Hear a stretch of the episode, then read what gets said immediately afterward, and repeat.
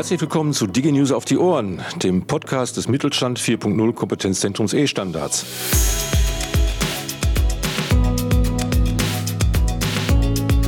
Mein Name ist Uli Hart. Zusammen mit zwei Kollegen befinde ich mich heute auf dem Campus der Fernuniversität in Hagen. Die Fernuni ist Corona-bedingt geschlossen, deshalb ist es hier ruhig genug, dass wir diesen Podcast aufnehmen können. Und unsere Mikrokabel sind auch lang genug, dass wir uns mit dem richtigen Sicherheitsabstand unterhalten können. Seit Sommer 2018 betreibt das Kompetenzzentrum E-Standards hier eine sogenannte offene Werkstatt. Und genau da sind wir heute. Der Raum ist gut 70 Quadratmeter groß. Auf einem Arbeitstisch stehen 3D-Drucker. Auf einem anderen Tisch ist ein kleiner Roboterarm und ein Blockchain-Demonstrator. Und daneben liegen außerdem mehrere Brillen für Virtual und Augmented Reality. Und es gibt natürlich auch mehrere PC-Arbeitsplätze. Meine Gesprächspartner sind Jörg Siegmann, der Projektleiter des Kompetenzzentrums E-Standards am Standort Hagen und Nico Piepenstock. Nico studiert Mediendesign und hat ein goldenes Händchen für Technik und IT und deshalb kennt er sich auch am besten mit unseren Demonstratoren aus.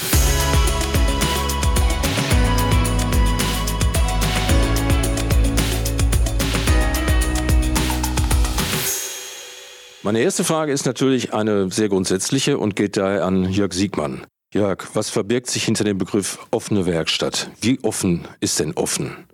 Ja, die offene Werkstatt ist ein Raum für den Mittelstand, für Unternehmerinnen und Unternehmer, für Entscheider, für Start-ups, für Wissenschaftler, die Zukunftstechnologien erfahren, erleben wollen, ausprobieren wollen, aber auch konkrete Fragestellungen haben, diese mitbringen zu uns und die wir dann gemeinsam mit Ihnen und anderen Experten bearbeiten. Bisschen verwirrender Begriff vielleicht, die offene Werkstatt, ist angelehnt an die FabLab-Bewegung ähm, vom MIT aus den USA, Anfang der 2000er Jahre entstanden. Neudeutsch unter FabLab und Makerspaces bekannt, gibt ja eine ganze große Bewegung dazu. Und wir haben uns in dem Konzept ein bisschen daran angelehnt, weil wir uns tatsächlich einen Raum hier äh, schaffen wollen für Unternehmer und Wissenschaftler, wo man verschiedene Sachen ausprobieren kann. Ein Raum, der mehr ist als ein reines Schaufenster, der themenoffen ist, der verschiedene Zielgruppen anspricht. Und da sind wir bei dem zweiten Thema, wie offen ist das überhaupt? Die offene Werkstatt Hagen befindet sich ja hier in Südwestfalen, eine Region mit ganz viel kleinen und mittelständischen Unternehmen, vorwiegend aus dem verarbeitenden Gewerbe. Das ist auch unsere Hauptzielgruppe, verarbeitendes Gewerbe und Handwerk. Ja, die Makerspace-Bewegung hat sich auch eng angelehnt an die Open Source Bewegung. Ich glaube, da kommen wir gleich nochmal drauf. Äh, ein Gedanke, der uns hier auch zum Thema Standards betrifft, äh, den wir hier leben wollen. Und ganz praktisch gesehen nutzen wir die Werkstatt für Veranstaltungen, für Dialogformate, für Werkstatt- und Laborgespräche und für Demonstrationen. Ja, mit dem Stichwort Demonstration bin ich ja schon zwangsläufig dann bei der technischen Ausstattung. Frage an Nico. Was macht ihr hier zum Beispiel mit den 3D-Druckern da vorne? Drucken ist klar, aber was für wen, warum? Erzähl mal bitte. Ja, klar, wie, wie du sagst, äh, drucken auf jeden Fall. Aber hauptsächlich geht es halt um diese Art von, man kann sagen, Fertigungsstraße. Also wir fangen an bei, bei 3D-Scannen, gehen dann über die Bearbeitung zum 3D-Druck und wollen damit einfach die Schnittstellen und die Dateiformate äh, rausheben. Und bei diesen eingescannten 3D-Modellen zum Beispiel, die man hinterdrucken kann, geht es uns halt darum zu sagen, hey, wenn ihr das in vernünftigen Dateiformat macht und das auch vernünftig ja, dokumentiert und alles, dass man dann diese Dateien nicht nur zum Drucken benutzen kann, sondern zum Beispiel auch, um negativ für eine Spritzgussform zu machen. Okay. Und die Brillen, was macht er mit denen? Da geht es halt darum, die Assistenzsysteme vorrangig zu zeigen. Wir haben zum Beispiel eine AR-Brille, also eine Augmented Reality-Brille, wo man auch Teile von der Umgebung sieht. Da scannt man QR-Codes ein und bekommt dann in der Brille angezeigt, was für Schritte zum Zusammenbauen man, ich glaube, eine, ein Pinselhalter war es, ein chinesischer Pinselhalter, was man dann dafür machen muss. Aber es geht auch darum, die Leute, den Leuten zu zeigen, was ist überhaupt dieses virtuelle Thema. Also ganz einfaches Beispiel, viele Leute haben überhaupt keine Berührungspunkte normalerweise damit und wenn die dann eine Brille aufbekommen, Google Earth sehen und durch ihre eigene Straße gehen, sind sie von Anfang an geflasht und halt überhaupt erstmal die Sinne dafür zu schärfen, dass es so etwas gibt und dass man so etwas auch einsetzen kann. Ja, verstehe. Ja. Da haben wir aber auch noch den Brückenschlag zu dem 3D-Scan wieder, weil es ist nämlich auch möglich, dass wir die eingescannten Objekte uns virtuell hinterher anzeigen, virtuell betrachten können und dann einfach um das Objekt rumgehen zum Beispiel. Okay. Noch eine Frage an dich, Jörg. Das Kernthema im Kompetenzzentrum sind ja freie, offene Standards, E-Standards.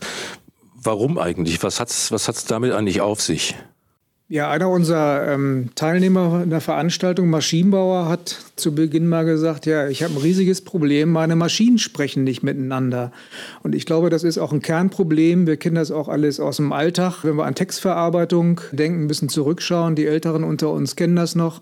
Es gab den IBM und den Apple und die haben zu Anfang ja auch nicht miteinander gesprochen. Ich erinnere mich noch an vorherige Tätigkeit, äh, wo wir eine Schreibkraft hatten, die quasi die Texte, die auf dem Apple geschrieben wurden, nochmal auf dem IBM geschrieben haben, bis dann das Powerbook kam und dann die Schnittstelle quasi behoben war.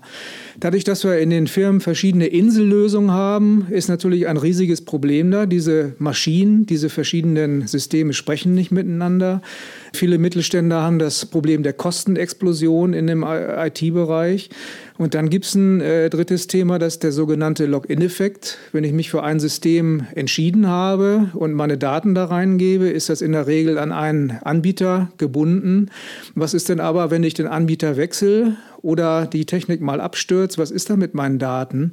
Das sind dann in der Regel proprietäre Systeme im Gegensatz zu offenen, freien Systeme, wo ich diese Schnittstellen ganz anders begleiten kann, ganz anders programmieren kann und die Systeme miteinander zum Sprechen bringen kann. Das ist eines der Kernthemen, die wir hier in der offenen Werkstatt Hagen äh, für das verarbeitende Werbe bespielen. Immer bei solchen IT-Entscheidungen diese Standards für die Datenvernetzung mit im Blick zu halten. Zum Thema Insellösungen vielleicht noch, da haben wir den Smart Building Demonstrator bei uns. Smart Building ist nichts anderes als Smart Home aufs Unternehmen beziehungsweise auf, auf Maschinenhallen oder so bezogen, einfach im größeren Ausmaß. Bei den Smart Building, Smart Home Sachen gibt es halt zwei Kernsysteme, sage ich mal, KNX und DALI. Ich meine, das sind jetzt nicht unbedingt so gesehen proprietäre Systeme, aber es ist trotzdem ein bisschen schwierig, die miteinander sprechen zu lassen. Erstmal kein X richtig einrichten, gibt es sehr wenige Firmen, die das können. Und dann aus einem KNX-System, was hauptsächlich für die Gebäudeautomation ist, ähm, sprich Rollos, Jalousien, Heizungssteuerung, wie auch immer, dann noch Licht mit einzubinden, wofür man DALI hat, ist schwierig. Dafür braucht man sogenannte Gateways. Und wir haben halt in unserem Smart Building Demonstrator gesagt, hey, gibt es nicht irgendwas, was als komplettes Gehirn fungieren kann. Das heißt, dass alle Systeme, die man hat, mit diesem Gehirn sprechen und dieses Gehirn von A nach B übersetzt. Und da gibt es halt das Open Source Tool OpenHab, was dafür äh, verwendet werden kann. Das ist nicht unbedingt einfach zu konfigurieren, aber jede normale IT-Abteilung im Unternehmen wird das schon hinkriegen.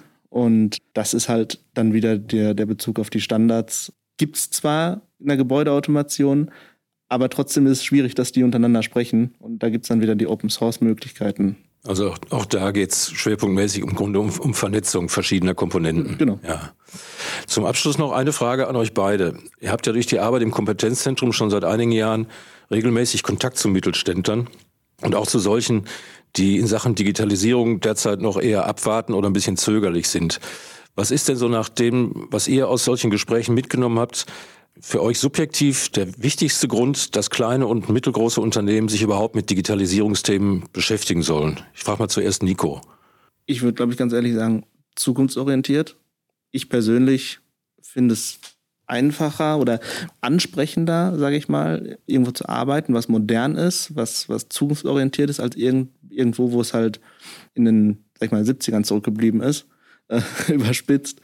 Ja, also wenn man in einem Kontrollraum sitzt und da alle Möglichkeiten hat, die man zum Steuern und so hat, man, finde ich, bessere Argumente, als wenn man immer noch direkt an der Maschine stehen muss. Und ich glaube auch einfach, dass es unglaubliche Kosteneinsparungen sein kann, auf Dauer gesehen. Natürlich hat man einmalige Investitionen und die sind auch bestimmt nicht niedrig, aber auf lange Sicht gesehen glaube ich schon, dass das ja Kosten einspart. Jörg, was meinst du? Als wir angefangen haben, ähm, ist diese Frage häufig noch gekommen, warum soll ich Digitalisierung? Und die Zurückhaltung war groß, da gebe ich dir völlig recht. Ähm, ich glaube zurzeit, auch äh, durch die aktuelle Pandemielage bedingt, die das nochmal beschleunigt hat, ist es gar nicht mehr eine Frage des Warums, sondern, sondern wie. Das merken wir so in unseren täglichen Gesprächen. Wie fange ich an? Ne, dieses ganze Feld der, der Digitalisierung ähm, ist so riesig groß. Wir haben hier ein Spezialthema, was wir bespielen, aber trotzdem, wie sind die verschiedenen Schritte? Wo setze ich Schwerpunkte? Wo fange ich an? wie ist denn meine Digitalisierungsstrategie, wie nehme ich Mitarbeiter mit. Und da ist so ein Angebot, was die Kompetenzzentren äh, haben als anbieterneutrale, produktneutrale Begleitung von Firmen, glaube ich, genau das Richtige. Nach den Gründen gefragt. Ich glaube, ähm, erstens ist das tatsächlich diese Interpretation auf das Geschäftsmodell. Wenn ich dran denke, ich habe einen Großonkel, glaube ich, von mir war noch, war noch Drucker und oder Setzer und äh, diese ganzen Berufsgruppen sind ausgestorben. Und das zeigt eigentlich, dass durch die Digitalisierung äh, tatsächlich im Geschäftsmodell, Tätigkeitsfelder ähm, ganz viel Musik drin ist. Und diese Herausforderung sich zu stellen und ähm, das auf das eigene Geschäftsmodell zu interpretieren, das ist, glaube ich, eine der wichtigen Gründe, der größten Herausforderungen. Das Zweite ist sicherlich, das äh, überhaupt wettbewerbsfähig zu bleiben. Es werden viele Sachen vom Markt, von den Kunden her ähm, ja gesetzt. Die Entwicklung geht in die Richtung und da sollte man gucken, da am, am Ball zu bleiben. Und was du gerade sagtest, Nico, genau, in verschiedenen Punkten, wo es Kosteneinsparung ist, natürlich ist erstmal eine große Investition, ist das, glaube ich, in dem Bereich ganz wichtig. Und das Dritte, wer macht es denn vor Ort? Mitarbeiter finden und binden ist, glaube ich, auch noch ein wichtiges Stichwort.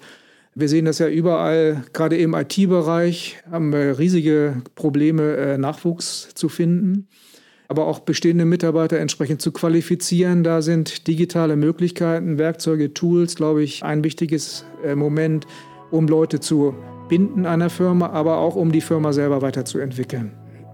Ja, das war ein schönes Rundumschlusswort. vielen Dank. Mhm. An euch beide vielen Dank, dass ihr euch die Zeit für dieses Gespräch genommen habt. Bis später. Tschüss. Tschüss. Tschüss.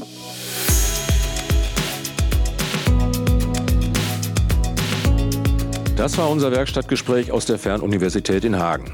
Ich hoffe, wir haben Ihr Interesse geweckt, sich bei Digitalisierungsmaßnahmen mit freien, offenen Standards zu beschäftigen. Wenn Sie dazu Fragen haben oder ein konkretes Projekt planen, nehmen Sie ganz einfach Kontakt mit uns auf. Die Kontaktdaten von Nico Piepenstock und Jörg Siegmann finden Sie auf der Website www.estandards-mittelstand.de und die ist überhaupt durchaus einen Besuch wert. Sie finden da zum Beispiel Umsetzungsbeispiele aus der Praxis, Faktenblätter, eine Wissensdatenbank und vieles mehr. Das sind alles keine hochwissenschaftlichen Abhandlungen, sondern kompakte, praxisgerechte Informationen.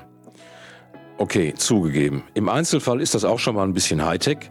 Aber es gibt ja auch Menschen, die sich aus gutem Grund für Themen wie zum Beispiel Process Mining interessieren. Am besten verschaffen Sie sich einfach mal einen Überblick. Für heute vielen Dank fürs Zuhören. Bis zum nächsten Mal. Und immer daran denken, E-Standards, genau richtig für den Mittelstand.